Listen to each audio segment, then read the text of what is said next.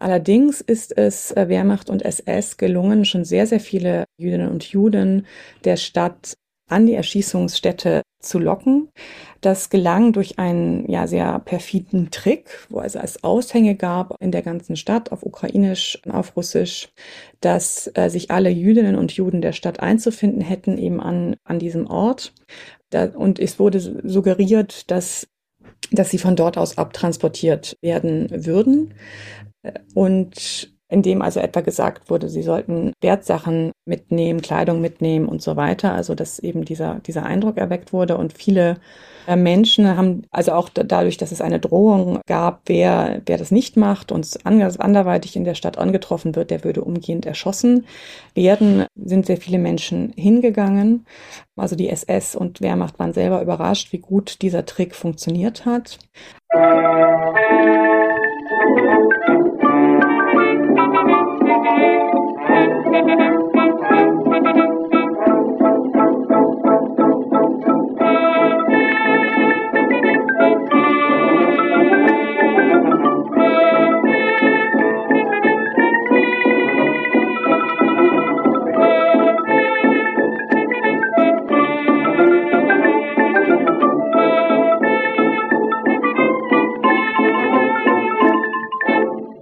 In dieser Folge von Geschichte Europas spricht Dr. Franziska Davies von der LMO München über den Massenmord in Babin Yar, bei dem Ende September 1941 über 33.000 jüdische Menschen in der Nähe von Kiew getötet wurden. Zu Beginn thematisieren wir die Hintergründe, Beteiligungen und Abläufe dieses Massakers bevor wir uns anschließend die Erinnerungskultur während und nach dem Kalten Krieg anschauen. Dazu möchte ich auch das Buch Offene Wunden Osteuropas erwähnen, das Frau Dr. Davis zusammen mit Frau Dr. Katja Machotina verfasst hat und dem die beiden sich mit unterschiedlichen osteuropäischen Erinnerungsorten auseinandersetzen. Das Buch ist in den Show Notes verlinkt. Unsere Aufnahme fand am 12. August 2022 statt. Leider sind dabei gegen Ende des Gesprächs einige Aussätze im Ton entstanden, die ich zu entschuldigen bitte. Allgemein freue ich mich über konstruktive Kritik und interessierte Fragen über die in den Shownotes angegebenen Wegen. Mit einer kleinen Unterstützung bei Steady helft ihr mir, den Podcast zu betreiben und weiterzuentwickeln. Und nun geht es los mit der Folge. Ich wünsche euch viele neue Erkenntnisse beim Anhören dieses wichtigen, aber auch sehr traurigen Themas. Die erste Frage an Frau Dr. Davis war, wo und was Babinjar eigentlich ist. Babinja ist eine Schlucht in Kiew, beziehungsweise sie ist heute Teil vom Kiewer Stadtgebiet. Damals, also 1941, lag sie eher etwas außerhalb, also am Rande der Stadt. Sie war also noch nicht in der, Teil der eigentlichen Stadt Kiew. Und das heißt, wenn man es übersetzt, heißt es Weiberschlucht. Und an diesem Ort eignet sich 1941 ein, ja, eben schon gesagt, ein Massenmord. Am 22. Juni 1941 überfällt NS-Deutschland die Sowjetunion und Kiew ist eines der ersten Kriegsziele. Wie sieht es in Kiew damals aus zu Beginn des deutsch-sowjetischen Kriegs? Also Kiew ist zu dem Zeitpunkt Hauptstadt der Sowjetukraine. Das war Kiew nicht immer. Also die Ukraine war ja insgesamt ein sehr umkämpftes Land, eine sehr umkämpfte Region. Also wenn wir uns das Staatsgebiet der heutigen Ukraine anschauen, also das Zarenreich das ja die ukrainische Nationalbewegung bekämpft hat, weil sie eben Ukrainer gesehen haben, die zarischen Bürokraten, aber auch Ukra Ukraine aus der Perspektive russischer Imperialnationalisten galten als Teil des russischen Volkes. Also wahrscheinlich wurde keine Nationalbewegung, von denen es ja im multiethnischen Zarenreich im 19. Jahrhundert eine ganze Reihe gab, löste vielleicht keine so starke Emotionen bei russischen Nationalisten, aber auch beim Staat aus wie die ukrainische, also als ukrainische Eliten begannen, sozusagen eine eigene Geschichte zu schreiben, die eigene ukrainische Sprache zu entdecken und in ihr auch zu publizieren, zum Beispiel zumindest bis zum Publikationsverbot, also einem sehr weitreichenden Publikationsverbot 1864. Und diese Emotionalität, mit der ukrainische Eigenständigkeit, obwohl es ja zu diesem Zeitpunkt nicht um einen eigenständigen Staat ging, sondern erstmal nur um eine kulturelle, historische, sprachliche Abgrenzung zu Russland löste deswegen eine so starke Ablehnung aus, aus, also auch unter unterschiedlichen Lager hinweg. Also die sehr konservativen lehnten das genauso ab wie die Liberalen, zumindest in der Regel aus russischer Perspektive, weil es als Angriff auf die eigene Nation empfunden wurde. Also nicht wie im Falle Polens nur in Anführungszeichen als Angriff auf das Imperium, als Angriff auf den Staat, sondern auf die eigene Identität und etwas überspitzt könnte man sagen, diese das hat sich bis heute gehalten. Also was man jetzt heute hört, so von Wladimir Putin, geht ja in eine ähnliche Richtung. Also einerseits die Existenz der Ukraine zu leugnen, andererseits sie als Teil des eigenen Volkes äh, zu beanspruchen. Und dieses, dieses Umkämpfen der Ukraine, das setzt sich unter anderen Vorzeichen fort, nachdem das Zarenreich äh, gestürzt wurde 1917 im Februar und die Ukraine ein eigene oder ukrainische Eliten mehrere und Versuche unternehmen, einen eigenen Staat zu gründen, bis dann zumindest ein Großteil, also der heutige, die heutige Zentral- und Ostukraine, zum äh, Teil der neu gegründeten Sowjetunion wird. Aber anders als die äh, zarischen Vorgänger erkennen die Bolschewiki die Existenz einer ukrainischen Nation zumindest formal an. Und es gibt also eine äh, sowjetische Ukraine, also eine sozialistische sowjetische ukrainische Republik.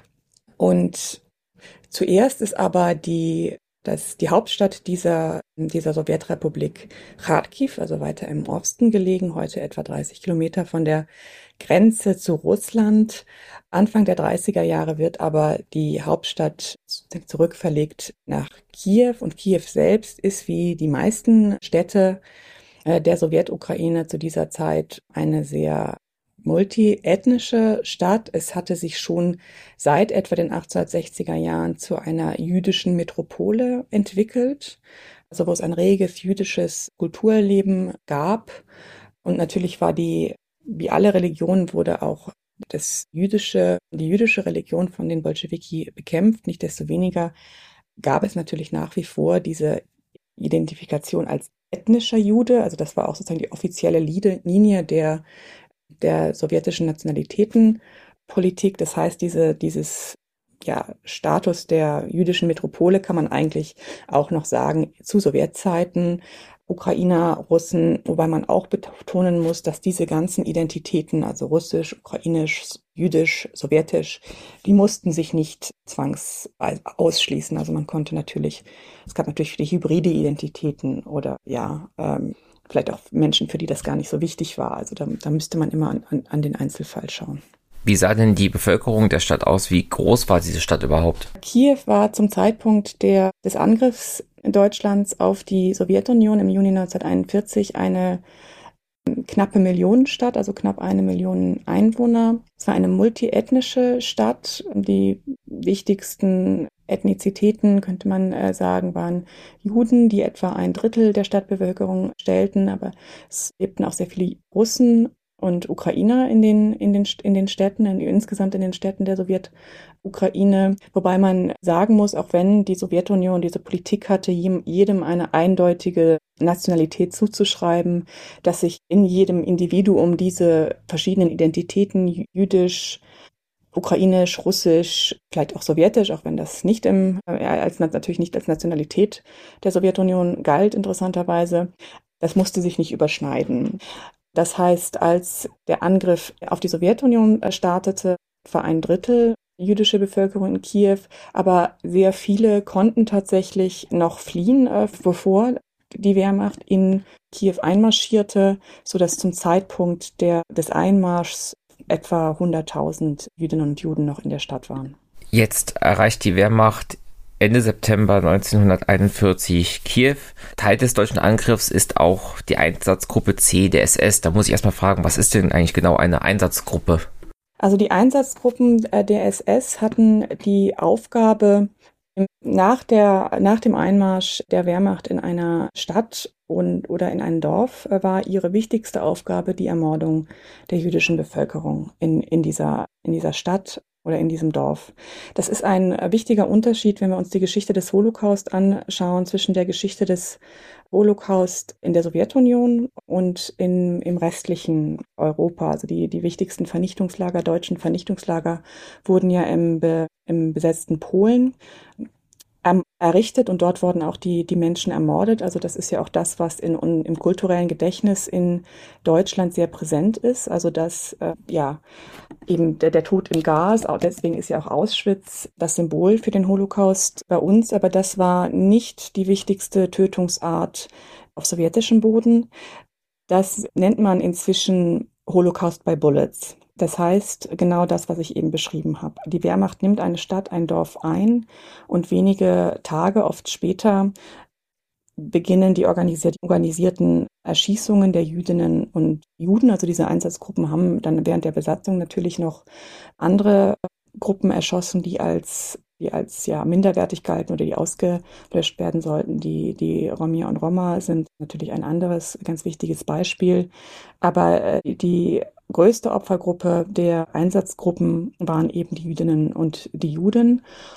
Wobei man auch betonen muss, und darauf kommen wir sicher noch zu sprechen, weil Babinjar da ein, ein gutes Beispiel ist, dass die Wehrmacht und die Einsatzgruppen oft zusammengearbeitet haben. Das heißt, gerade ähm, ähm Babinjar ist so ein ganz berühmtes Beispiel, dafür wahrscheinlich das berühmteste, dass da Absprachen stattfanden, dass die Wehrmacht teilweise die an vielen Orten die SS unterstützt hat bei den Massakern der jüdischen Bevölkerung. Das ist eines der Gründe, warum auch die Wehrmachtsausstellung Ende der 90er Jahre in Deutschland so viel Empörung ausgelöst hatte, weil lange in unserem kulturellen Gedächtnis eben dieser Mythos der sauberen Wehrmacht bestand. Also die SS waren diejenigen, die die Verbrechen begangen hatten, dieser, dieser Vorstellung zufolge. Die Wehrmacht waren die einfachen Soldaten gewesen, die gewissermaßen auch einfach ihre Pflicht gegenüber dem Vaterland getan hätten und deswegen einfach ebenso Opfer Hitlers geworden sein. Und das ist natürlich, wird dieser Mythos, der auch wirklich ein Mythos ist, also die Wehrmacht ist beteiligt an ganz vielen Kriegsverbrechen, äh, den hat die äh, Wehrmachtsausstellung erstmals in einer großen Öffentlichkeitswirksamkeit in Frage gestellt. Und das sehen wir eben auch in Babinjar. Also die, die Wehrmacht nimmt die Stadt ein, und zwar unter Generalfeldmarschall Walter von Reichenau der 6. Armee. Und auch er ist jemand, der ein eindrückliches Beispiel dafür ist, dass eben die Wehrmacht nicht frei war von nationalsozialistischer Gesinnung. Also im Gegenteil, er ist jemand, der wirklich, da gibt's auch überlieferte Quellen, auch kurz nach dem Massenmord in Babinjar, der auch dieses Bild hatte der Sowjetunion als Verkörperung des jüdischen Bolschewismus, der dieses Bild hatte, der deutsche Soldat müsse da mit aller Härte gegen die vermeintlichen äh, Feinde Deutschlands vorgehen, sie ermorden. Er persönlich hatte wenige wenige äh, Wochen vor dem Massaker in Babinja persönlich angeordnet, dass 90 jüdische Kinder in Bila Zerkwa ermordet werden sollten. Und wenn wir uns diesen Holocaust per Bullets in der Sowjetunion anschauen, ist auch interessant, dass der eigentlich in Gang gesetzt wird, eigentlich direkt mit dem Überfall auf die Sowjetunion. Also das, das passiert sehr schnell, nachdem die Wehrmacht insgesamt, also nicht nur in Kiew, die Ortschaften in, in der Ukraine und in Belarus, das sind ja erstmal die Hauptschauplätze des Zweiten Weltkriegs in Osteuropa, nachher natürlich auch äh, weite Teile Westrusslands, dass da sieht man das also. Die, das wird, die, die Wehrmacht marschiert ein und unmittelbar danach beginnt die, die Ermordung der Jüdinnen und Juden. Und während wir in der, West, in der heutigen Westukraine haben wir ja oft, das ist oft jetzt auch diskutiert worden in der Öffentlichkeit, haben wir oft eine Situation, wo in dieser, in diesem Kontext des Herrschaftswechsels zwischen, zwischen der Sowjetunion, also das haben wir in den Ländern, was ja für die Sowjetunion, also für die Zentralukraine nicht gilt, aber zum Beispiel in der Westukraine haben wir die Situation, dass sie als damaligen, damaliger Teil Ostpolens zu jenen Regionen in Ostmitteleuropa gehörte, wo die infolge des Hitler-Stalin-Pakts aufgeteilt wurden zwischen Hitler, also zwischen NS-Deutschland und stalinistischer Sowjetunion. Das heißt, 1939 rückt vom Westen her Deutschland in Polen ein, überfällt Polen. Es beginnt der Zweite Weltkrieg und kurz danach marschiert in, im Osten die, also in Ostpolen die Sowjetunion äh, mit ihren Truppen ein. Und beide Besetzungsregime sind extrem gewaltvoll. Also auch in, in der Westukraine, damaliges Ostpolen, gibt es Massenterror gegen die Bevölkerung. Ein ganz wichtiger Unterschied ist aber, dass eben nur das Deutsche Reich schon damit, damit beginnt, auch wenn die systematische Vernichtung in den Lagern noch nicht begonnen hat, aber die sofort damit beginnt, ganz speziell die Juden zu verfolgen. Und 1941 ist dann eben mit dem Überfall auf die Sowjetunion dieses, dieser Pakt zwischen Hitler und Stalin natürlich aufgekündigt. Und in diesen Gebieten, wo dieser Herrschaftswechsel stattfindet, also dieses sowjetische Besatzungsregime zieht ab aus den baltischen Staaten, aus Ostpolen und die Wehrmacht marschiert ein, da kommt es eben zu diesen grauenhaften Pogromen, wo oft auch oder in der Regel äh, zu unterschiedlichem Maße auch lokale Akteure sich an diesen spontanen Gewaltausbrüchen beteiligen, Juden ermorden, Juden verfolgen, Juden äh, demütigen. Auch wenn da dann bei den Erschießungen die SS nach wie vor äh, die, der, der wichtigste Akteur ist. Und diese diese antijüdischen Pogrome unter Beteiligung der, der lokalen Bevölkerung, also seien es ukrainische Nationalisten, sei das die polnische Dorfbe Dorfbevölkerung in Jedwabne, die zum Beispiel dort auch wirklich eine treibende Kraft ist, dass es eben Kontext, Kontext, einmal Kontext dieses Herrschaftswechsels, also die Juden werden für die Gewalt der Sowjetunion, der sowjetischen Besatzung verantwortlich gemacht. Na, wenn das greift natürlich die deutsche Propaganda bereitwillig auf und schlachtet das aus und stellt die Opfer der Sowjetunion als, also der sowjetischen Besatzung des NKWD, des sowjetischen Inlandsgeheimdienstes, als Opfer des jüdischen Bolschewismus dar. Und das ist ein Faktor, ein ganz wesentlicher Faktor für diese Pogrome. Die, ein anderer Faktor ist aber auch der jeweilige lokale Antisemitismus. Also in der, etwa in Lviv, in Lemberg, der ukrainische Antisemitismus, in dem in der Kleinstadt Jedwabne in, in Polen, wo polnische Bewohner eine Schlüsselrolle spielen. Es ist der polnische Antisemitismus, besonders der Zwischenkriegszeit. Also das ist die Situation sozusagen in den Gebieten, wo dieser Herrschaftswechsel stattfand. Das ist ja in der Sowjetukraine, die schon seit Gründung der Sowjetunion zu Beginn der 1920er Jahre Teil der Sowjetunion ist, ist das anders. Also da haben sie ja nicht diesen, haben wir ja nicht diesen Herrschaftswechsel. Das heißt, da kommt es nicht zu diesen, zu diesen Pogromen. Aber was da auch passiert, ist eben, dass es unmittelbar losgeht mit dem Judenmord nach dem Einsatz, also nach dem Einmarsch der, der Wehrmacht. In Kiew ist nochmal die Besonderheit, es war eine sehr umkämpfte Stadt, eine sehr große Schlacht im Zweiten Weltkrieg, dass es im Stadtzentrum äh, zu Explosionen und Bränden kommt. Das ist zurückzuführen auf Minen, die der abziehende NKWD, also der sowjetische Inlandsgeheimdienst, dort an zentralen Stellen ja platziert, die sie dort platziert haben und wie dann genau die Detonationen ausgelöst werden. Manche Brände äh, äh, entstehen vermutlich auch durch Unfälle, aber Unabhängig davon wird das als Vorwand genommen, um eben diese Erschießungen der jüdischen Bevölkerung äh, voranzutreiben, wobei man da sagen muss, dass es wirklich als Vorwand zu sehen ist. Also ich würde das nicht über, überschätzen, diese, die, diese Erschießungen als Ursache gar für den, für den Massenmord. Das ist wirklich der, ja, eine Legitimation, ein Auslöser, ein vielleicht verstärkender Faktor, aber äh, damit, wenn, wenn man in Kiew ist, hat man ja schon weite Teile der, der Ukraine eingenommen und auch dort und auch in kleinen Dörfern kommt es äh, zur, also werden, werden Jüdinnen und Juden von der, von der SS erschossen. Wie ich eingangs schon gesagt hatte, ist Kiew eben ein Beispiel dafür, dass SS und Wehrmacht oft eng zusammengearbeitet haben, wenn es darum geht, die, diese Ermordungen zu organisieren.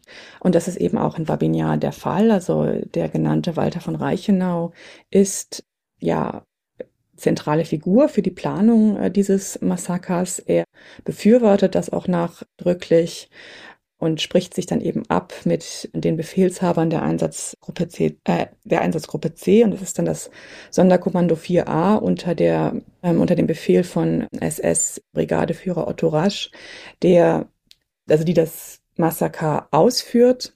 Ja, und die Zusammenarbeit sieht so aus, dass die Wehrmacht sozusagen logistische Zuarbeit leistet. Außerdem wird auf lokale Hilfspolizisten zurückgegriffen. Das ist von der in der Literatur oft, oft von ukrainischen Hilfspolizisten die Reden, Rede. Das ist natürlich auch nicht ganz falsch.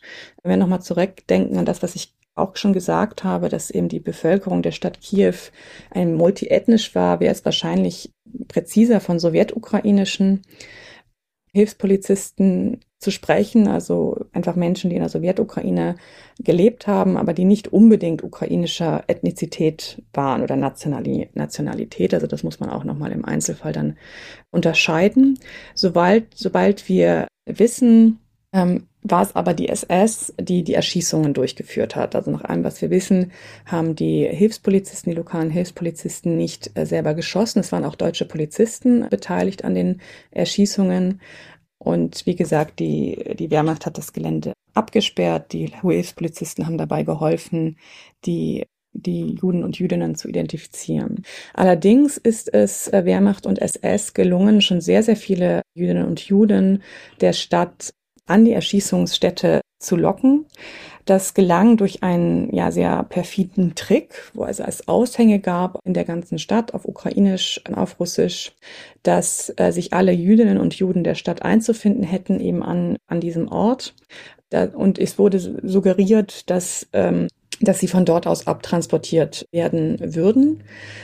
Und in dem also etwa gesagt wurde, sie sollten Wertsachen mitnehmen, Kleidung mitnehmen und so weiter. Also dass eben dieser, dieser Eindruck erweckt wurde und viele äh, Menschen haben, also auch dadurch, dass es eine Drohung gab, wer, wer das nicht macht und anderweitig in der Stadt angetroffen wird, der würde umgehend erschossen werden, sind sehr viele Menschen hingegangen. Also die SS und Wehrmacht waren selber überrascht, wie gut dieser Trick funktioniert hat. Und was man immer wieder liest in den Quellen, also es gibt ja wenig direkte Überlegende des Massakers, also das ist auch noch ein weiterer Grund. Ich kann vielleicht am Schluss nochmal darauf eingehen, warum eigentlich dieser Holocaust bei Bullets nicht so präsent ist in unserem kulturellen Gedächtnis. Ein Grund ist sicher auch, dass es eben so wenige Überlebende gab. Also in Lagern wie Auschwitz äh, die, gab es Überlebende, gab es Überlebende, die darüber geschrieben haben und diese, diese Erschießungen von Menschen an den Stadträndern sehr, sehr wenige überlebt. Aber trotzdem wissen wir zum Beispiel von den Erinnerungen aus von Angehörigen oder auch von, von den wenigen Überlebenden, ist insgesamt spreche ich über, nicht, nicht speziell über Babinja, sondern insgesamt für, für diese, diese Massenerschießung von Juden auf sowjetischem Boden, dass es auch noch in vielen Regionen diese Vorstellung gab, dass die Deutschen eigentlich zivilisiert seien. Also dass die, dass die Deutschen sowas nicht, nicht machen würden.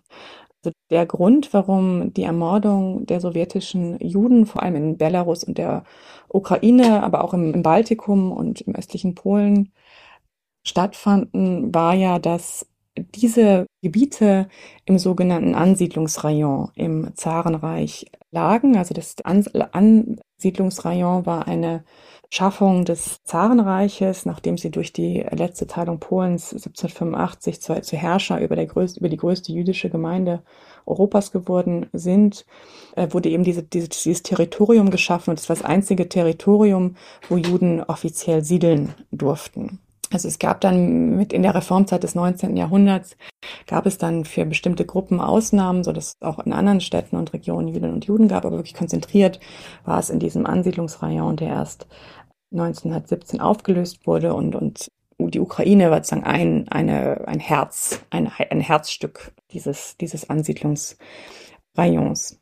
Also, das heißt, dass dieser Trick funktioniert. 29. und 30. September finden sich tatsächlich äh, sehr, sehr viele Jüdinnen und Juden ein in, in der Erschießungsstätte. Dort gibt es dann einen, einen Korridor, durch den sie getrieben werden. Sie müssen sich komplett entkleiden und sich an den Rand der, der Grube stellen und werden dort durch äh, Maschinengewehre von der SS ermordet. Ähm, viele Menschen begreifen erst in diesem Moment, was mit ihnen geschehen soll. Laut der Ereignismeldung der SS-Einsatzgruppe C werden an diesen zwei Septembertagen 33.771 Jüdinnen und Juden ermordet.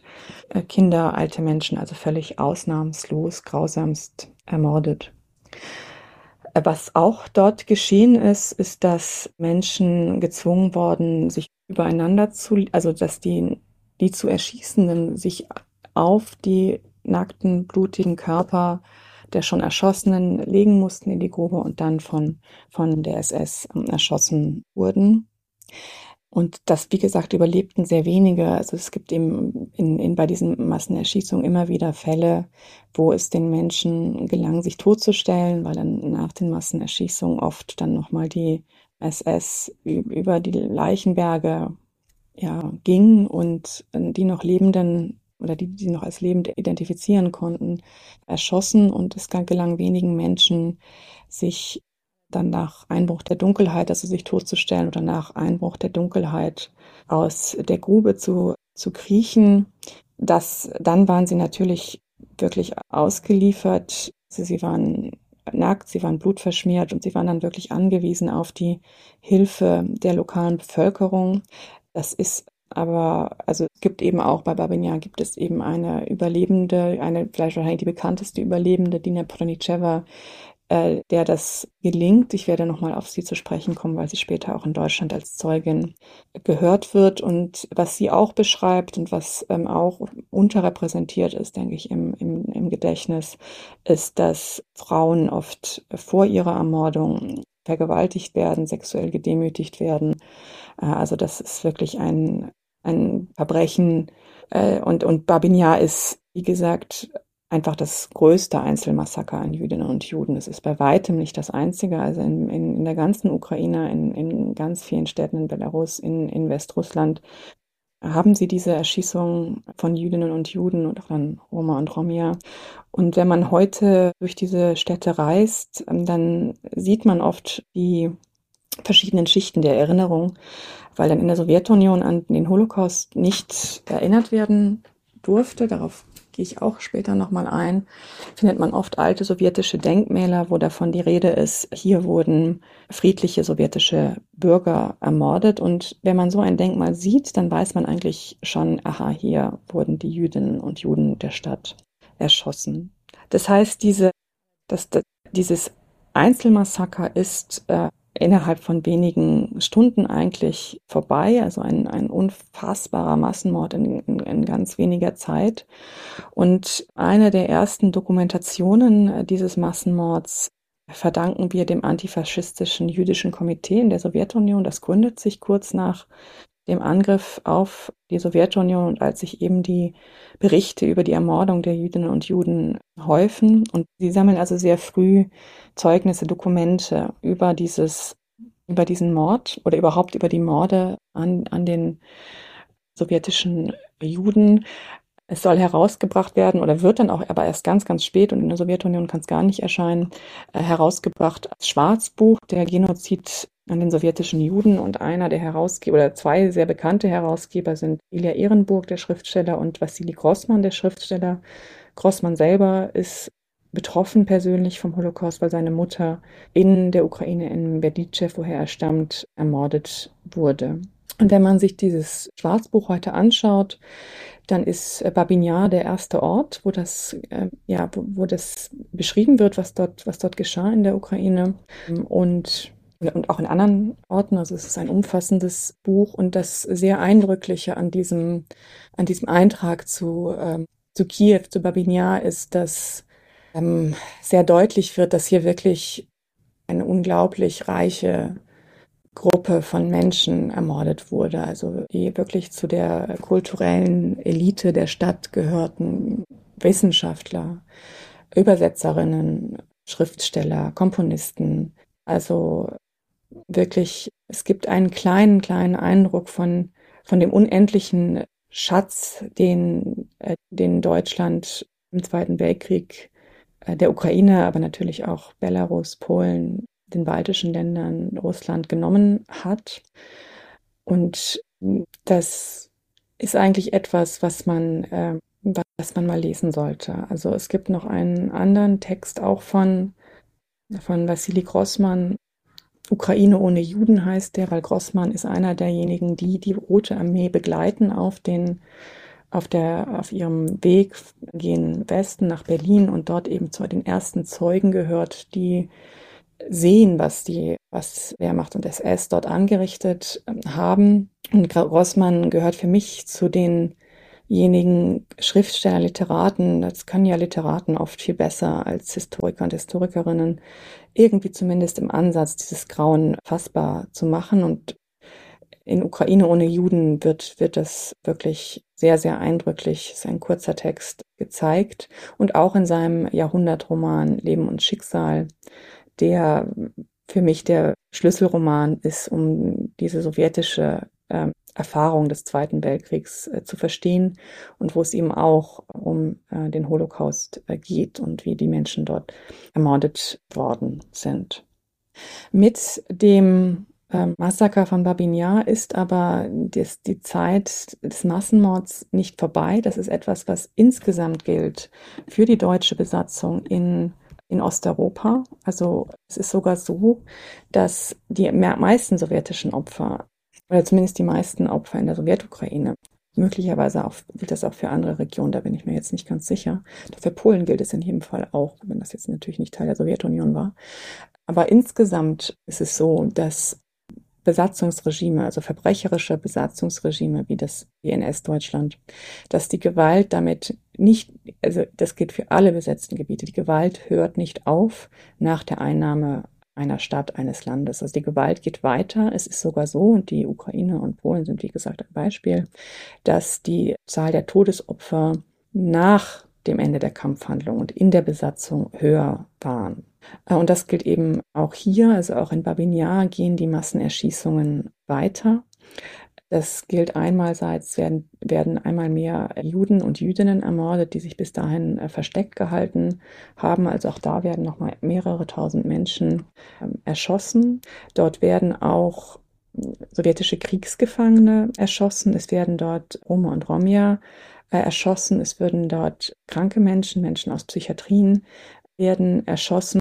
Ukrainische Nationalisten, die gegen die deutsche Besatzung kämpfen, werden in den folgenden Jahren ebenfalls erschossen. Es ist dann immer mal wieder zu lesen in den, in den Berichten über Babinjar, dass hier bis zu 100.000 Menschen ermordet wurden.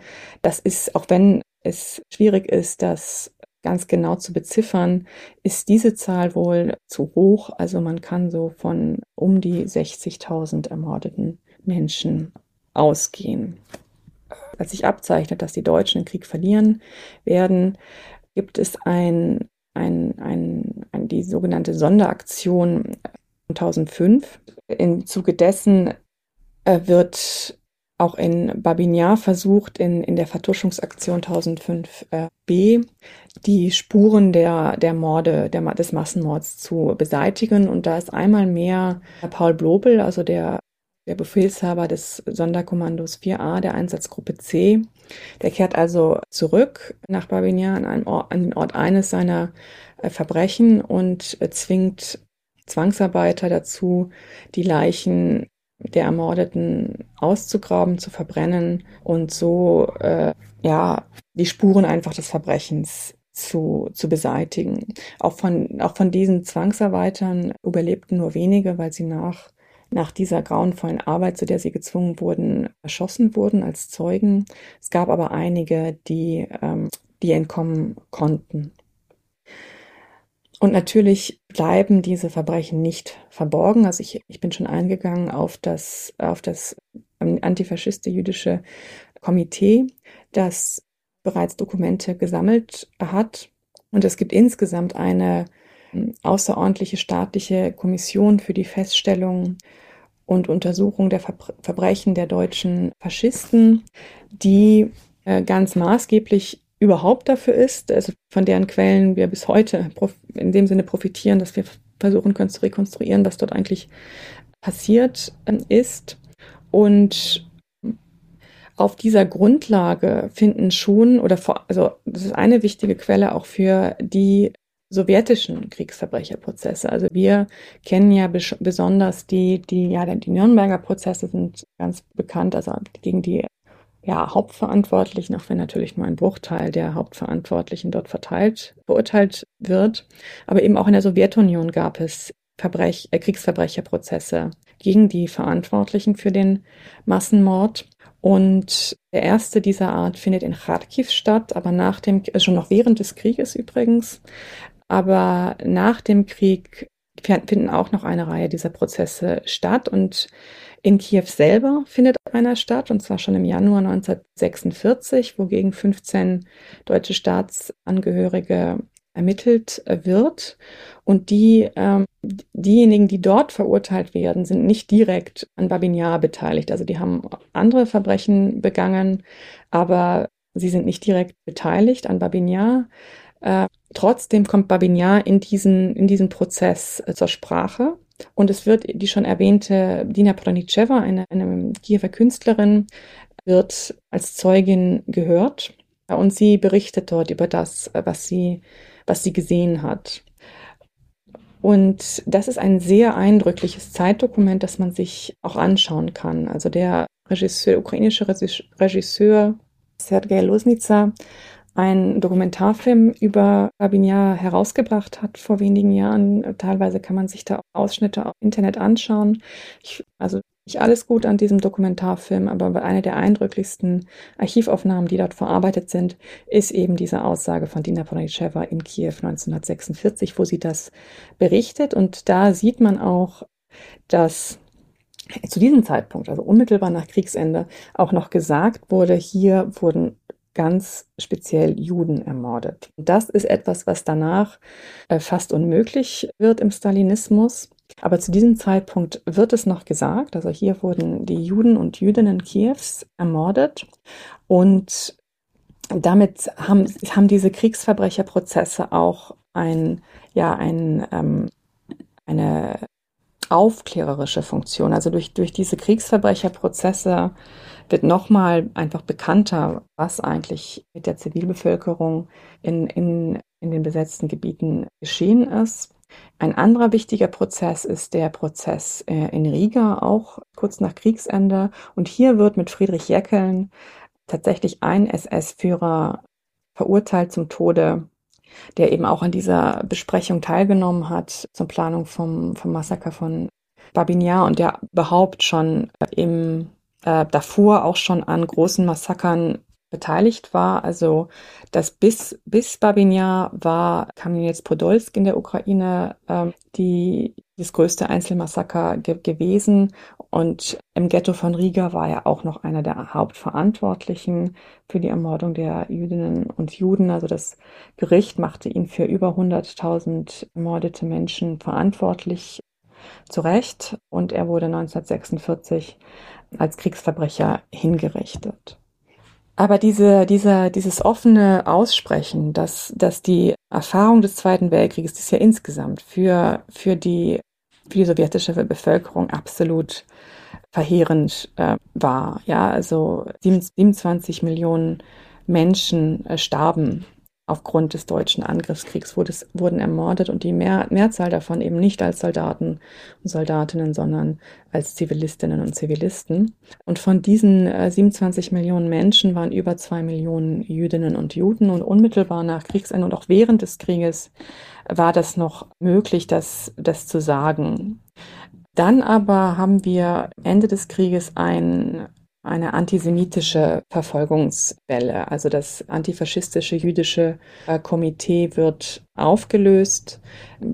Ein, einige seiner Mitglieder werden ermordet. In, in, Belarus waren unmittelbar nach oder teilweise noch während des Krieges erste Gedenkstätten für, für die jüdischen Opfer errichtet worden. Es werden Museen geschlossen, Bücher verboten. Das geplante Schwarzbuch von Grossmann und Ehrenburg kann nicht, kann nicht erscheinen. Diese, diese antisemitische Welle beinhaltet eben auch das und sie beginnt eben auch schon früher. Es ist also nicht in Anführungszeichen nur die etwas bekanntere sogenannte Ärzteverschwörung, als Stalin kurz vor seinem Tod jüdische Ärzte beschuldigt, sie hätten einen, ja, einen Anschlag auf sein Leben geplant und ja, die angeblichen Täter, obwohl das natürlich eine reine Fantasie ist, inhaftiert, verfolgt, erschossen werden. Aber diese Tabuisierung, auch wenn diese, diese ganz krasse antisemitische Welle mit, mit Stalins Tod erstmal vorbei ist, aber diese Tabuisierung des Holocaust, also diese, diese Erfahrung, dass eben Judinnen und Juden ähm, wie Roma und Romja, aber das ist leider immer noch nicht sehr präsent. Aber ist eigentlich den Funktionären ja klar, dass es diese besondere Dimension gab für Jüdinnen und Juden. Also war die einzige Gruppe in der Sowjetunion, die wirklich ausgelöscht werden sollte. Also wo, wo jeder einzelne Mensch, jede einzelne Jüdin, jeder einzelne Jude sollte ermordet werden. Also auch Städte in, in Westukraine ist Butschatsch ein Beispiel, wo zuerst die so rote, rote Armee zurückerobert, also ein, wieder einmarschiert und dann ist den Deutschen nochmal gelingt, wieder nochmal für wenige Wochen die Stadt wieder einzunehmen.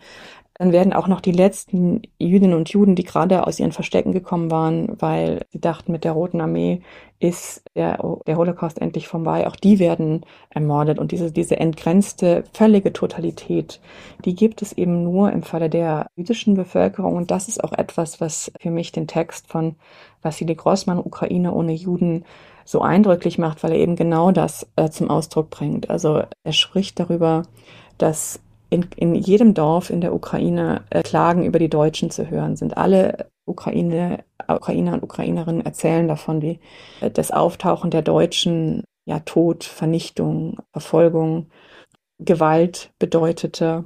Und es gibt ja auch in der Ukraine, das ist in Deutschland sehr wenig bekannt, aber auch in der Ukraine gibt es sehr viele der sogenannten Feuerdörfer, wo im Zuge des ja, sogenannten Partisanenkampfs äh, deutsche SS, aber eben auch äh, unter Beteiligung der Wehrmacht teilweise ganze Dörfer ausgelöscht haben. Also die Juden in diesen Dörfern waren bereits ermordet, aber im Zuge der, des, des Rückzugs und des ja, Partisanenkampfes wurden dann ganze Dörfer ausgelöscht, aber das waren eben nicht diese Totalität auf die Gesamtbevölkerung gerechnet und das macht Grossmann eben deutlich. Er sagt, die, die Ukrainer können immer, können ihre Geschichten noch erzählen. Sie können ihre Geschichten von Leid, Verfolgung, von Tod, von Verlust können sie noch erzählen. Die Juden können das nicht mehr erzählen, weil es sie nicht mehr gibt. Es, die, die, die jüdischen Dörfer schweigen. Das, das liest man bei Ihnen in seinem Text. Und diese Dimension passte nicht in die sowjetische Erzählung über den sogenannten Großen Vaterländischen Krieg. Und zwar aus mehreren Gründen. Einmal der schon erwähnte Antisemitismus, dann zum Zweiten aber auch diese heroische Erzählung. Also das ist ja etwas, was äh, die gesamte sowjetische Erinnerung prägt, wenn auch im unterschiedlichen Maße. Also gerade im dann unter Khrushchev im sogenannten Tauwetter gibt es dann auch Raum für andere Erzählungen. Aber insgesamt kann man sagen, dass die sowjetische Erinnerungskultur ganz stark von diesem Heldentum geprägt ist. Also sozusagen, wir haben gesiegt, äh, wir haben, wir waren Helden und in so einer Großerzählung ist für Opfererzählungen wenig Platz, also für die, für die Erfahrung des Ausgeliefertseins, für die, für die Erfahrung, dass es eben auch oft einfach nicht möglich war, äh, Widerstand zu leisten. Das ist das zweite, ist der zweite Grund.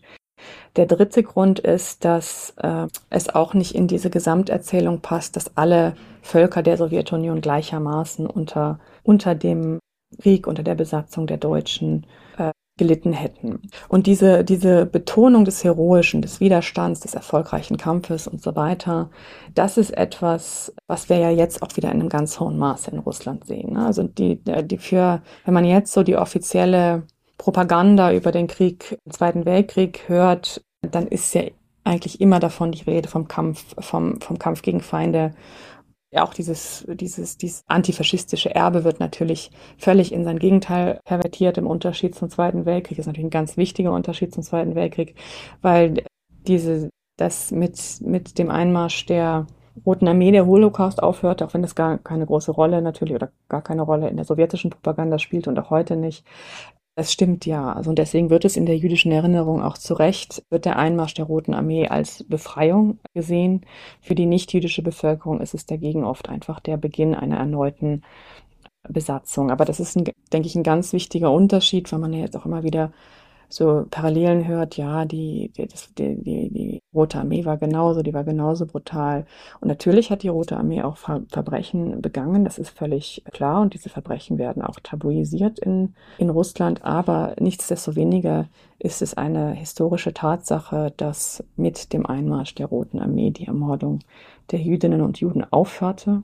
Und äh, ich denke, diese Erinnerungsperspektive sollten wir würdigen, weil wir verdanken, dass dieser Tatsache, dass, dass es Hitler eben zwar gelungen ist, ähm, ein, die überwältigende ja, Mehrheit der Jüdinnen und Juden in, in Osteuropa zu oder überhaupt in Europa zu ermorden.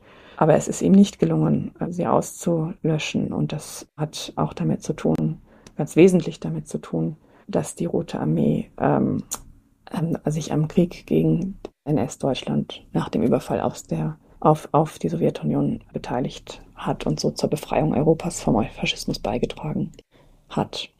In Kiew selber, also wenn wir jetzt nochmal auf, an Babinjar, nochmal auf Babinjar zurückkommen, ist es so, dass es auch unmittelbar nach Kriegsende erste Überlegungen gibt, hier ein, ja, ein, ein Denkmal sogar zu errichten. Also im ukrainischen Parteiapparat gibt es diese, diese Überlegungen.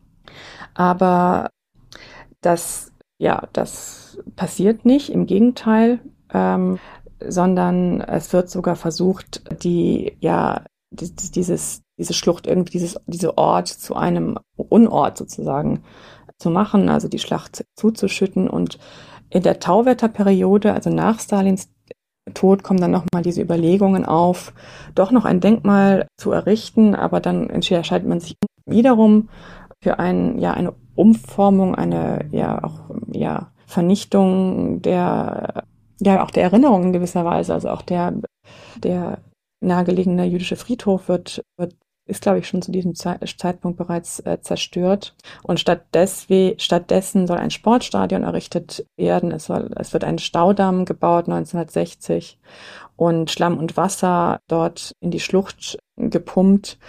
Und das bricht aber schon ein Jahr später und es werden also ganze ähm, Vororte von Kiew überflutet und es kommen über 100 Menschen um und ist eben auch ein Zeichen dafür, dass, dass eben auch unter Khrushchev zunächst, also zumindest von, von der staatlichen Ebene aus, diese, diese, diese, diese Nichterinnerung, diese Umformung von, von auch von Orten des, der Vernichtung vorangetrieben wird.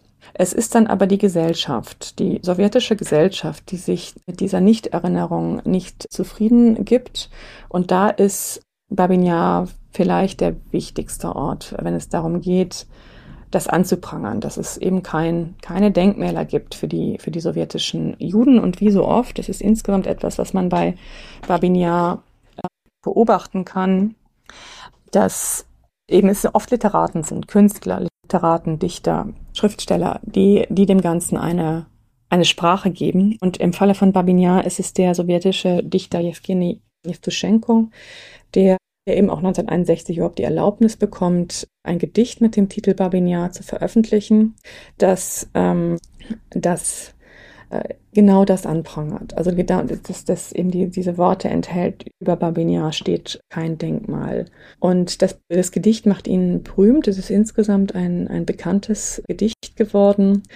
Und es ist auch deswegen ein interessantes Gedicht, weil es nicht nur versucht, eben diese, diese Schrecken des Massakers in eine literarische Form zu bringen, sondern weil es auch Dinge anspricht, die auch in der Sowjetunion tabuisiert werden, also der sowjetische Antisemitismus und auch der ältere russische Antisemitismus. Also das Gedicht enthält auch Anspielungen auf, ähm, auf, den, auf die Pogrome, auf die antijüdischen Pogrome im russischen Zarenreichs war.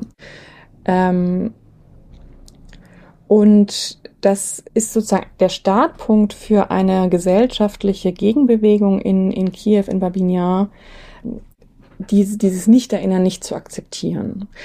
Und 1966, also zum 25. Jahrestag des Massakers, findet ein großer Gedenkmarsch statt mit mehreren tausend Teilnehmern. Das, das ist ein sehr großer Gedenkmarsch, aber dass, dass die Menschen hingehen, um zu gedenken, das ist auch nichts Neues. Aber es sind bisher eher kleinere Gruppen, oft Angehörige, die dort jedes Jahr hingehen, um ihren geliebten Menschen zu gedenken. Und da ist es wirklich eine, eine größere Veranstaltung mit Rednern und die, die Polizei, der Geheimdienst lässt die Menschen nicht völlig unbehelligt. Also es werden auch Leute verhaftet. Aber diese Tradition setzt sich fort, also diese Gedenkmärsche immer zu veranstalten zum, zu den Jahrestagen. Und mit der Zeit greift die Polizei dort auch nicht mehr ein. Und 1966, also dieser erste große Gedenkmarsch, ähm, ist auch deswegen bemerkenswert, weil da eben auch Nichtjuden statt teilnehmen, also nicht-jüdische Ukrainer und Ukrainerinnen. Und das, das ist ja auch schon bei Evgeny Evtuschenko so. Also er ist selber kein Jude. Das heißt, es gibt auch andere, gerade aus dem dissidentischen Milieu, die die sich mit den Jüdinnen und Juden solidarisieren und die auch ein Denkmal äh, fordern. Und das bekannteste Beispiel 1966 ist der ukrainische Dissident Ivan Zyuba, der dort eine Rede hält und eben sagt, wir, es ist auch unsere Aufgabe, unsere Aufgabe als Ukrainer und diese, diesen, diesen Ort zu würdigen, an den Verlust der Jüdinnen und Juden zu erinnern. Und interessanterweise, und das ist auch ein Motiv, das man immer wieder äh, sieht in diesen ja, sehr komplizierten jüdisch-ukrainischen Beziehungen, dass, dass man Parallelen entdeckt. Also dass, dass Juba auch sagt, ja, Ukrainer wissen, wie es ist, wenn, wenn man aufgrund seiner Sprache, auf seiner Identität äh, verfolgt wird. Und gerade weil wir als Ukrainer, die immer wieder unter dem Druck der Russifizierung stehen, die verfolgt worden sind vom sowjetischen Staat, die ermordet worden sind vom sowjetischen Staat. Gerade wir haben eben diese Aufgabe, weil wir das verstehen können, was dort passiert. Und es ist eben dieser gesellschaftliche Gedruck, der dazu führt, dass dann 1976 tatsächlich ein Denkmal eingeweiht wird, das auch bis heute in Babinja steht, das aber trotzdem, also ja auch merkwürdig ist. Also es hat eben diese sowjetische Bildsprache, es ist sehr monumental, es ist ein großer, kräftiger Körper im Zentrum und es ist eben, und das ist auch wiederum typisch, es gibt keinerlei Hinweis darauf, dass die Ermordeten vor allem Jüdinnen und Juden waren. Das ist ein, ja, wie gesagt, etwas, was man auch in anderen äh, Kontexten sieht, aber das gilt eben auch für Babinjar. Das heißt, es brauchte das lokale Wissen, dass, dass das eben ein, ein Ort war, an dem vor allem die jüdische Stadtbevölkerung ermordet wurde. Kurz vom Ende der Sowjetunion gibt es dann zwar drei Inschriften, einmal auf, auf Russisch, einmal auf Ukrainisch, einmal auf Jiddisch, weil ich mir habe sagen lassen, dass das Jiddische nicht ganz korrekt ist. Und das ist natürlich wiederum ein Zeichen, warum ausgerechnet Jiddisch. Gleichzeitig aber ist auch hier wieder, wieder in Anführungszeichen nur von 100.000 ermordeten Sowjetbürgern die Rede. Das heißt, auch hier wird immer noch nicht ausgesprochen, Jüdinnen und Juden vor allem, die ermordet worden sind. Trotzdem, also trotz eben dieses nach dieser offiziellen Linie nach wie vor das nicht zu laut, also staatlichen Linie, das nicht zu laut zu sagen, dass das Jüdinnen und Juden waren, ist das lokale Wissen da. Also schon zu Sowjetzeiten wird Babinjar zu einem jüdisch konnotierten Ort und hier stellen auch jüdische Sowjetbürger und Sowjetbürgerinnen ihre politischen Forderungen, etwa wenn sie das Recht auf Auswanderung nach Israel einfordern. Aber das ist der Staat. Und das ist, denke ich, bei all diesen Diskussionen, die es ja auch gerade in Deutschland gibt, wo immer wieder ja dieses Bild und auch dieses sehr vereinfachende Stereotyp der Ukrainer als irgendwie Verehrern von Kollaborateuren und Mittätern und so kolportiert wird, äh, teilweise recht undifferenziert. Muss man sich nochmal klar machen, es ist erst mit der Ab Unabhängigkeit der Ukraine, dass all das wirklich offen thematisiert werden kann. Also das erste jüdische Denkmal entsteht, als die Ukraine bereits ihre Unabhängigkeit erklärt hat im August ähm, 1991. Sie ist dann, dann noch nicht formal unabhängig, aber dort wird dann eine, eine jüdische Menora, ein Denkmal in Form einer jüdischen Menora, das man auch heute noch sieht, enthüllt in Anwesenheit von äh, Leonid äh, Kravtschuk, der, der, der später der erste Präsident der äh, unabhängigen Sowjetukraine wird und damals, damals höchster Repräsentant des, des Sowjetukrainischen Republik ist, wird also enthüllt und damit erstmal das wirklich sichtbar gemacht, auch in Gedenkform und staatlich anerkannt. Hier wurden, hier ist ein Hort des Holocaust. Und das setzt sich dann fort mit der mit den 1990er Jahren. Also da entstehen dann eben neue Denkmäler, wo eben gesagt wird, hier sind Juden und Jüdinnen ermordet worden. Dieser, dieser, dieser Prozess geht bis heute. Also auch heute findet man immer wieder neue Gedenkprojekte, wo das eben thematisiert wird. Und was auch beginnt, ist, dass, ähm, dass überhaupt die Menschen, die Überlebenden anfangen, darüber zu sprechen. Also ich habe vor kurzem Ivan Sabatko persönlich kennengelernt. Das ist ein Holocaust-Überlebender und Historiker und das war wirklich ein Pionier, der Holocaust-Forschung in der Ukraine, aber vor allem der, der die Menschen dazu gebracht hat, die Überlebenden, zu denen er, wie gesagt, selbst zählt, überhaupt zu sprechen über das, was sie erlebt haben und das aufzuschreiben, das zu sammeln, zu veröffentlichen in mehreren äh, Sprachen. Seine Bücher sind auch ins Deutsche übersetzt. Er musste jetzt im März ähm, aus Kiew fliehen durch, aufgrund des Krieges und lebt jetzt in Deutschland. Da erlaube ich mir den Hinweis auf auf die, das Netzwerk für Überlebende der NS-Verfolgung in der Ukraine. Wenn, wenn Sie das googeln, äh, finden Sie das und äh, dort kann man spenden für Menschen wie Boris Sabatko und sie unterstützen. Gleichzeitig, was aber natürlich auch in den 1990er Jahren äh, passiert, ist, dass wieder andere unterdrückte Erinnerungen, Mythen äh, diskutiert werden können, öffn ja, Gegenstand öffentlicher Debatte werden. Und da dazu zählen eben auch äh, die, die Organisation ukrainischer Nationalisten, also diese 1929 ähm, in Wien, also insgesamt eher in der Westukraine verankerten, also im Ostpolen verankerten, aber eben auch in der restlichen Ukraine während des Krieges aktiv.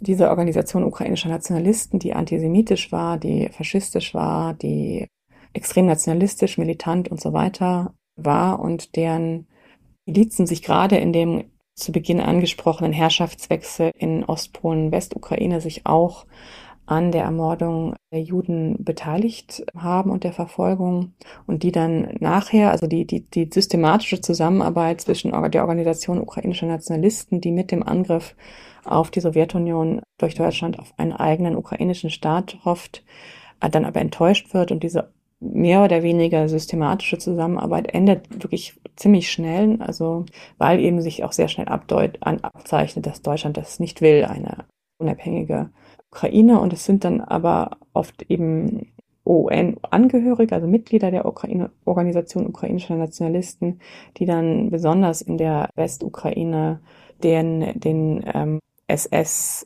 Einheiten Zuarbeit leisten. Also sie sind in der Regel nicht diejenigen, die selbst schießen, aber die eben Juden verraten, auftreiben, zu ihren Erschießungsstätten bringen. Und natürlich ein ganz wichtiges Verbrechen ist, sind die Massaker an der polnischen Zivilbevölkerung, auch in der Westukraine, durch die ukrainische Aufstandsarmee, den militärischen Arm der Organisation ukrainischer Nationalisten, die und dieser Aufstandsarmee fallen also Höhepunkt ist das Jahr 1943, äh, bis zu 70.000 Polinnen und Polen, möglicherweise sogar noch mehr, äh, zum Opfer, weil sie eben als Hindernis gesehen werden ähm, auf dem Weg zu einer ethnisch homogenen ähm, Ukraine.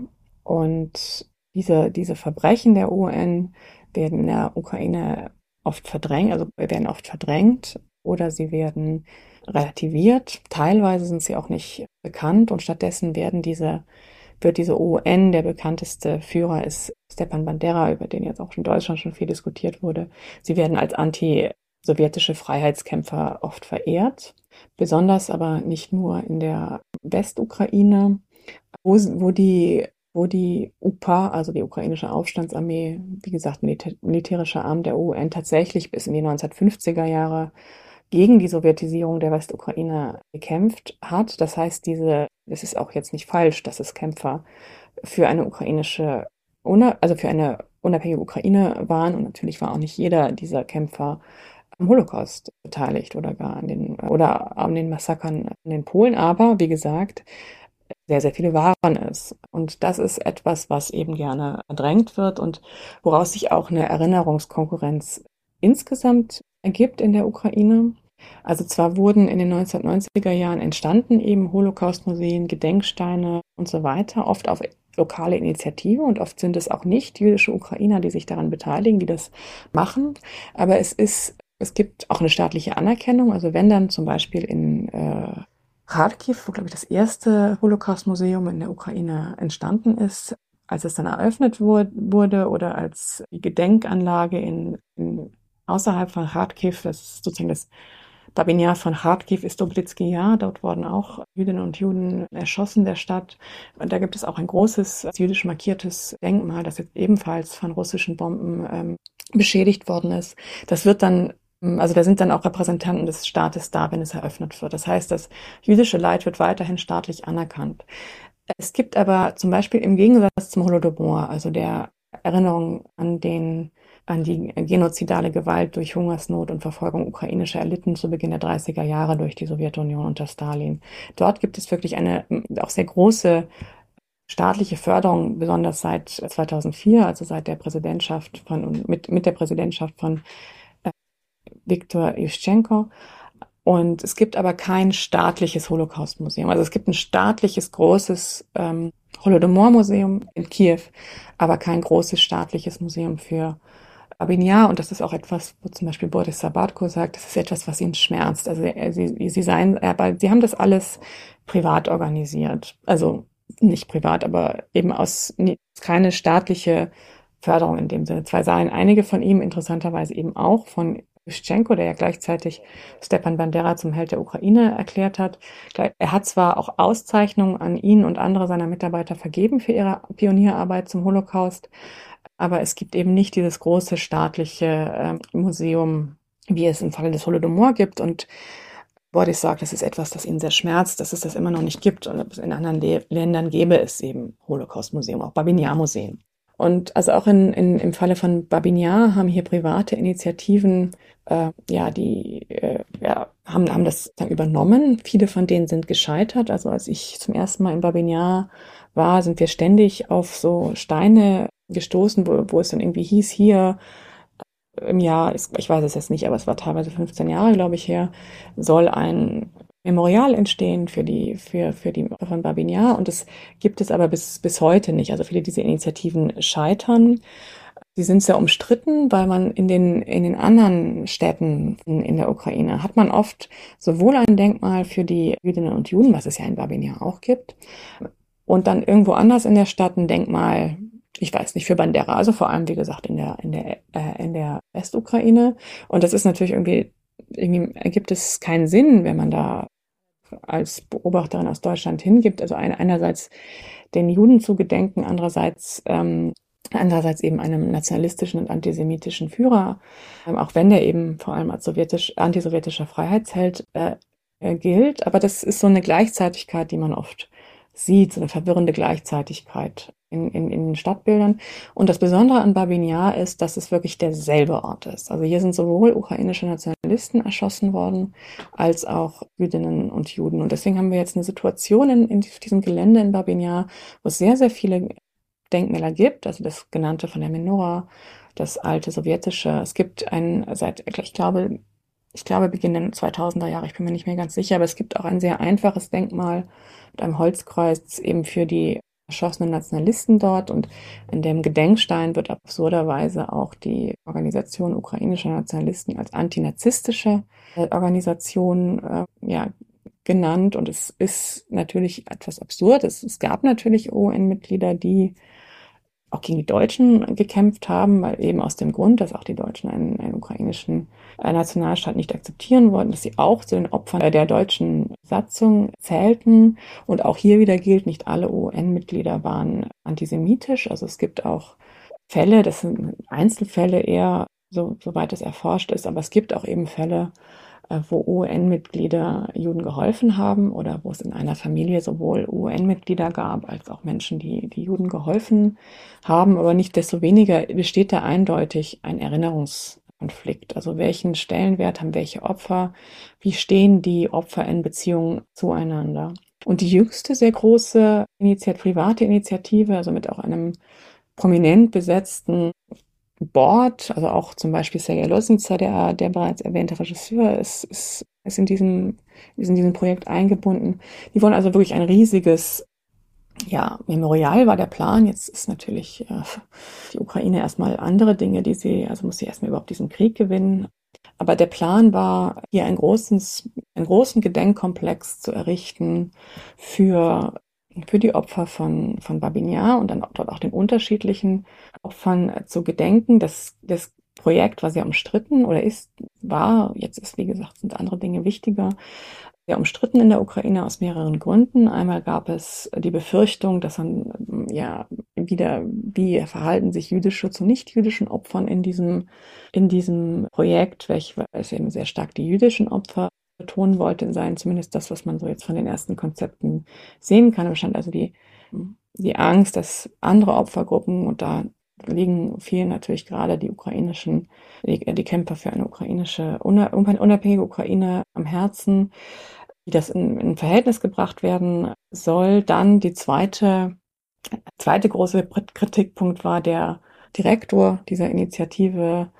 Schisanowski, ein Regisseur, ein Filmregisseur in der Ukraine, der schon davor also auch umstritten war aufgrund seiner, seines Umgangs mit Mitarbeitern, aber auch vor allem, und das hat auch gerade äh, Angehörige von Ermordeten in Babinja erzürnt, vor allem was das, was ihm vorschwebte, äh, sehr stark nach so einer effekthascherischen, letztlich unangemessenen äh, Präsentation dieses Mordes, dieses Massenmordes sich anhörte, wo also die ja den Besuchern angeblich die Möglichkeit gegeben wird, sich sowohl in Täter als auch in Opfer hineinzuversetzen, also fast wie so eine Art schmacklose Show über dieses Massaker und Johannan Bratowski-Stern, dessen Urgroßmutter in, in Babinja ermordet wurde, hat also gesagt, dieses Konzept zeige, dass Krzyżanowski wirklich nichts über den Holocaust verstanden habe. Ein weiterer Kritikpunkt war, dass an dem Projekt auch ähm, russische Oligarchen ukrainisch-jüdischen Hersprungs, Ursprungs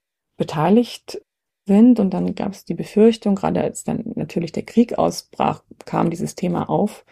Das kann doch nicht sein, dass, dass russische Staatsbürger hier beteiligt sind, gerade weil wir doch, und das stimmt ja auch, dieser, dieser, diese, ja, Behauptung ist, ist eben nicht nur eine Behauptung, gerade weil wir doch ständig in der russischen Propaganda allein als Hort von Antisemiten und Nationalisten dargestellt werden und ausgerechnet jetzt also russische Geldgeber einzubinden, äh, das ist doch gef gefährlich und es ist auch nicht nur so, dass, auch wenn es wie gesagt diese Erinnerungskonflikte gibt, es gibt auch jüdische Ukrainer, die das sehr kritisch sehen, dass man ausgerechnet Russland beteiligt, weil sie natürlich auch trotz allem Kritik, die sie natürlich auch empfinden oder auch äußern an dieser problematischen, hochproblematischen Verehrung von Nationalisten, dass sie ähm, auch die Befürchtung haben, oder einige von ihnen, dass das missbraucht werden könnte, Babinja sozusagen als Instrument der russischen Propaganda. Das war der Hintergrund, warum sich doch dann eine Gegeninitiative vom Institut für nationalen Gedächtnis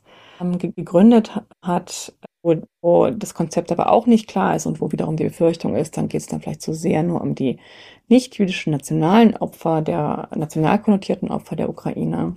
Das, das Institut für nationale Gedächtnis, das hatte bis zur Präsidentschaft Zelenskis einen Vorsitzenden Biatlowitsch, der auch wirklich eine sehr fragwürdige Geschichtspolitik betrieben hat, also auch wirklich ja versucht hat, die, die Verantwortung auch der UN und der UPA in der Ermordung der, oder Mitverantwortung, müsste man sagen, bei der Ermordung und Verfolgung der Juden heruntergespielt hat und sie wirklich versucht hat, allein als antisowjetische Freiheitskämpfer zu etablieren. Mit Zelensky gibt es jetzt einen anderen Direktor, da ist die Richtung weniger eindeutig und Zelensky und auch Klitschko haben nach wie vor die erste Initiative unter, unterstützt, also die ich zuerst geschrieben habe war das natürlich jetzt völlig offen, wie das weitergeht. Und das ist natürlich auch das extrem äh, äh, grausame und, und absurde, wenn man jetzt liest, dass also russische Bomben diese, diese Orte zerstören und auch diese Diskussionen stoppen, weil das ist ja auch ein großer Unterschied zu Russland. Das in der Ukraine wird darüber diskutiert, es wird scharf darüber diskutiert, es wird teilweise hm, unschön darüber diskutiert, aber es gibt einfach diesen Freiraum, darüber zu sprechen, ganz, ganz anders als in, in Russland, wo man, wo das einfach nicht geht, über die, eine, eine, eine offene Auseinandersetzung über die eigene Geschichte, auch über die Verbrechen der Sowjetunion etwa, ist dort einfach nicht mehr möglich. Ja, das war jetzt ein Schritt durch ähm, die sowjetische und post-sowjetische Erinnerung an den Massenmord von Babinja. Ich würde jetzt noch mal kurz eingehen auf Deutschland. Also, wenn man jetzt mal auf die juristische Aufarbeitung eingeht, dann muss man sagen, und das ist ja die Regel für die deutschen Verbrechen in Osteuropa, dass diese absolut unzureichend. Also Walter von Reichenau, der Wehrmachtsgeneral, der eine große Mitverantwortung, also eine sehr, sehr große Verantwortung trägt, der stirbt noch während des Krieges. Und im Einsatzgruppenprozess ist es dann äh, Paul Blobel, derjenige, der äh, wirklich der, einer der Hauptverantwortlichen für das Massaker, der dort vor Gericht gestellt wird. Es werden auch die SS-Führer Waldemar von Radetzky und Otto Rasch vor Gericht, vor Gericht gestellt, die Also Otto Rasch wird aus Gründen gegen ihn wird der Prozess nicht fortgesetzt. Und bei Waldemar von Radetzky ist nicht ganz klar, ob er tatsächlich in Babinja selbst auch beteiligt war, obwohl er Teil der Sonderkommandos 4a der Einsatzgruppe C war. Aber in einer Reihe von anderen, von anderen Ermordungen, also Massakern, ist er beteiligt war wirklich einer der Hauptverantwortlichen. Dieser Einsatzgruppenprozess, wie der Name schon sagt, ist einer der also gegen, die, gegen eben diese SS-Einsatzgruppen und findet nach dem internationalen Militärtribunal gegen die Hauptverantwortlichen statt und gehört sozusagen zu den Nürnberger Nach Nachkriegsprozessen. Findet 1947, zwischen 1947 und 1948 äh, statt. Und Blobel, äh, wie alle anderen, bekennen sich nicht schuldig, bestreiten jede Beteiligung ab, berufen sich auf den Befehlsnotstand. Waldemar von Radetzky wird nur zu einer Haftstrafe verurteilt, Paul Blobel zum Tode. Und das ist auch einer der wenigen Fälle, wo die Amerikaner sich gegen eine Begnadigung entscheiden. Also äh, er ist wirklich einer der, ja, der Hauptverantwortlichen für, für dieses Massaker, nicht nur für dieses Massaker in Babinja, sondern überhaupt für die Verbrechen in der, der Ukraine und in der Sowjetunion.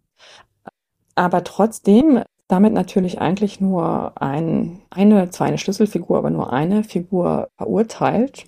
Und das bleibt erstmal eine ganze Zeit auch so. Also es gibt einzelne Prozesse gegen einzelne Polizisten und SS-Mitglieder in den 60er Jahren gegen ja, gegen Beteiligte, aber keine, die direkt an dem Massaker von Babinjar beteiligt waren. Und auch diese enden sehr oft, wie auch wieder so oft in Deutschland, entweder mit Freisprüchen oder sehr geringen Strafen.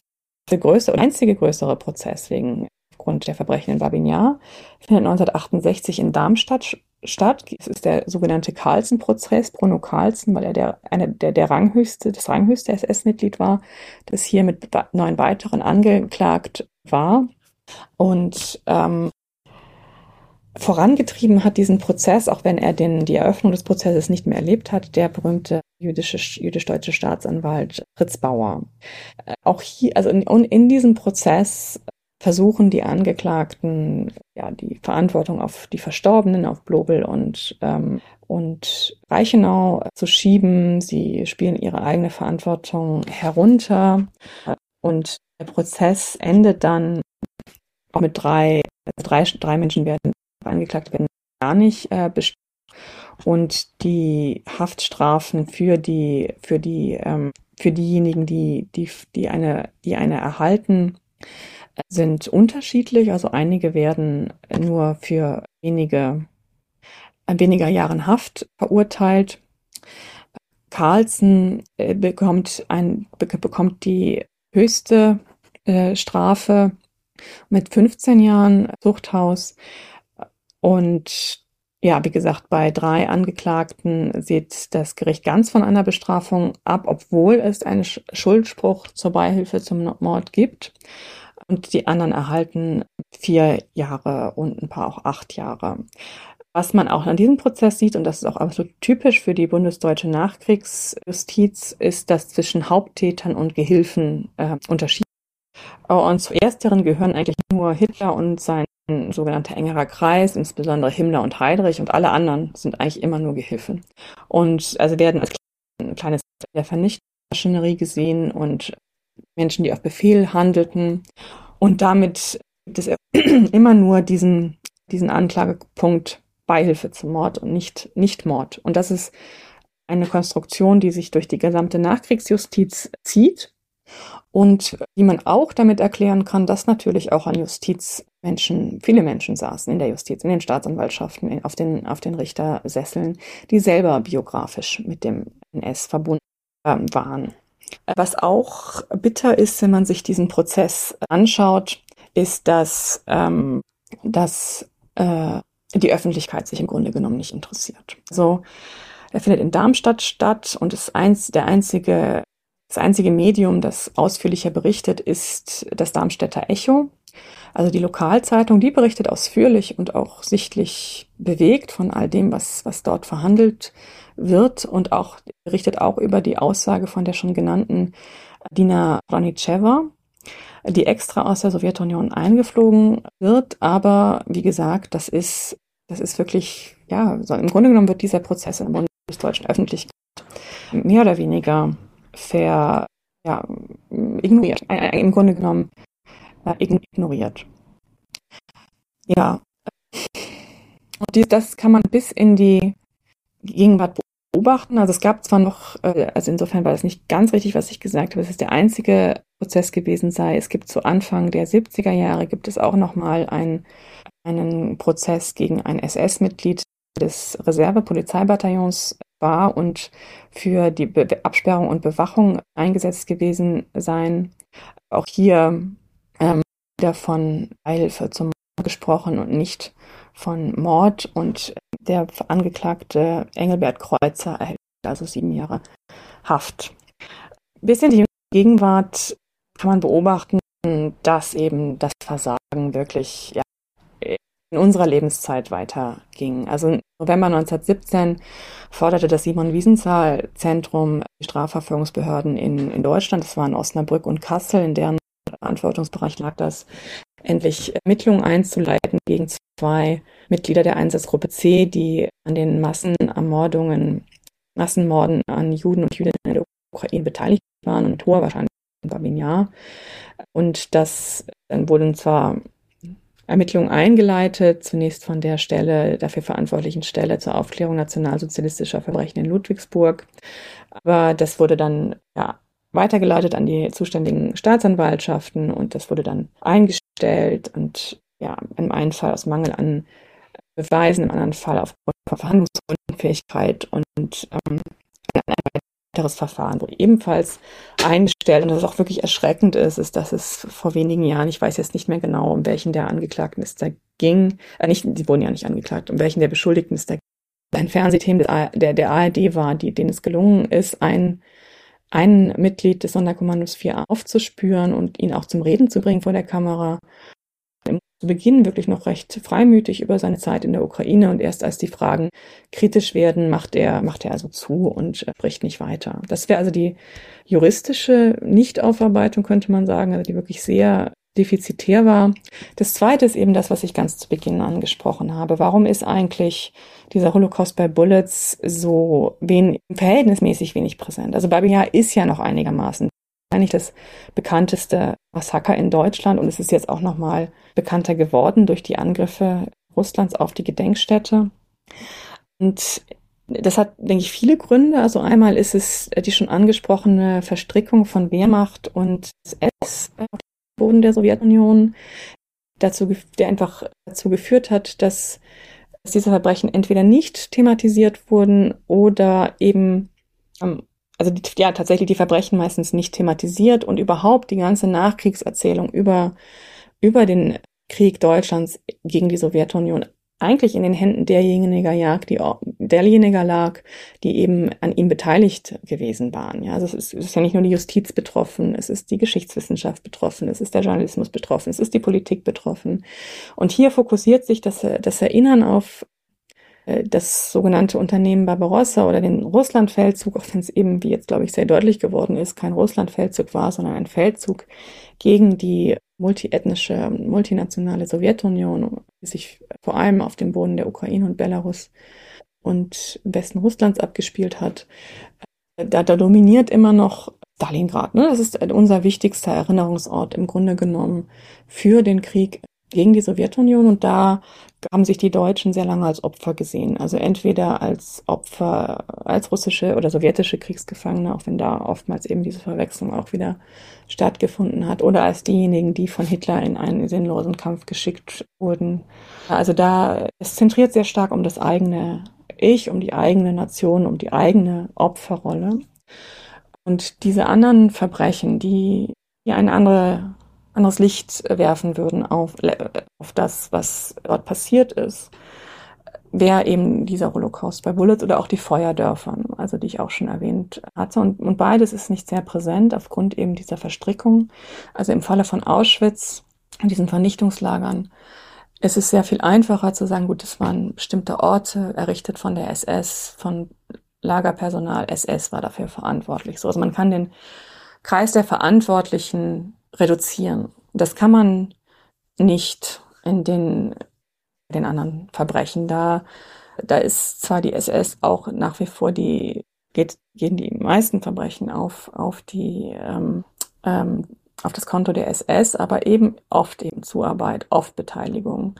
Wissen, Wissen natürlich auch um das, was passiert und eben auch Beteiligung. Also das, das, und das, da waren Millionen Menschen ja eingezogen in der, in der Wehrmacht. Und das ist etwas, was gerne verdrängt wurde, die eigene Mitverantwortung auch der ganz normalen Soldaten. Und deswegen hat ja auch die, die Wehrmachtsausstellung noch Ende der 90er ja für große Empörung gesagt, und zwar nicht nur unter radikalen Rechten. Ja, also das, das ist weit in die sogenannten bürgerlichen Kreise herein gab es eine massive Ablehnung dieser Mitverantwortung der Wehrmacht, dieser Beteiligung der Wehrmacht an Kriegsverbrechen. Und ich kann aus eigener Erfahrung und Kolleginnen und Kollegen, die viel mehr dazu arbeiten als ich und die sich viel mehr dazu äußern als ich, die können Ihnen das, können Ihnen da wahrscheinlich noch viel längere Geschichten erzählen.